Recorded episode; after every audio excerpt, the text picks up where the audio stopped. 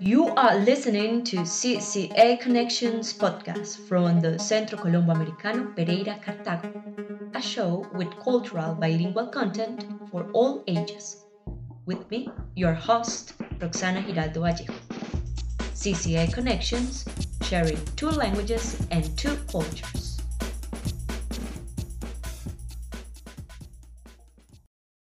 This podcast sponsored by the U.S. Embassy and the State Department.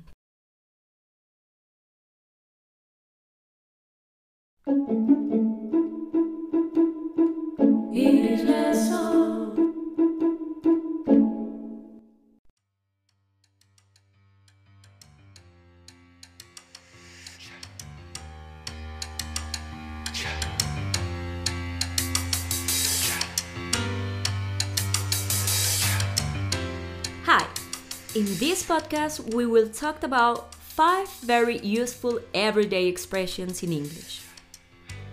Let's listen to the following anecdote and think about whether you feel identified or not. You know, when I was learning English, I had this idea in my mind that I wanted to speak English properly and in a formal way at all times. So I was trying to memorize structures, words, of patterns that I would find in books. My goal was to speak following all grammatical rules and sounding like I was a book. There is not anything wrong with this. But in normal situations, native speakers use expressions or structures that you would rarely find in a book. So, in this podcast, we will take a look at five very useful expressions in English.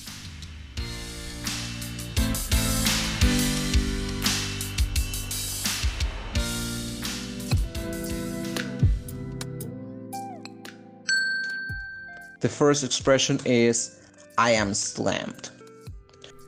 When you use this expression, you mean that you're very busy, have a lot of things to do, and hence you don't have time for anything else. Example Hey, what are you going to do this weekend? I'll be at home working on my project. Wow, it sounds like you're slammed. The second expression is related to the previous one. Another way to say that you're busy is my hands are full right now, or simply my hands are full. For example, hey, Miss Trace is looking for an assistant. Are you available? Not right now. My hands are full.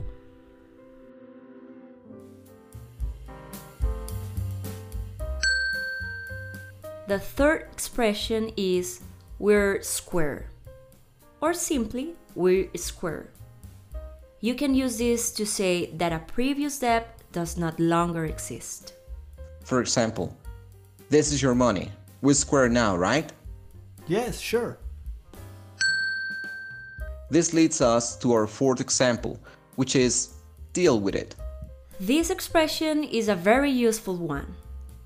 If you say to somebody, deal with it, or just deal with it, you are telling them to take responsibility for their actions.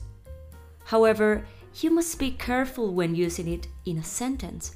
Some people may find it harsh and rude.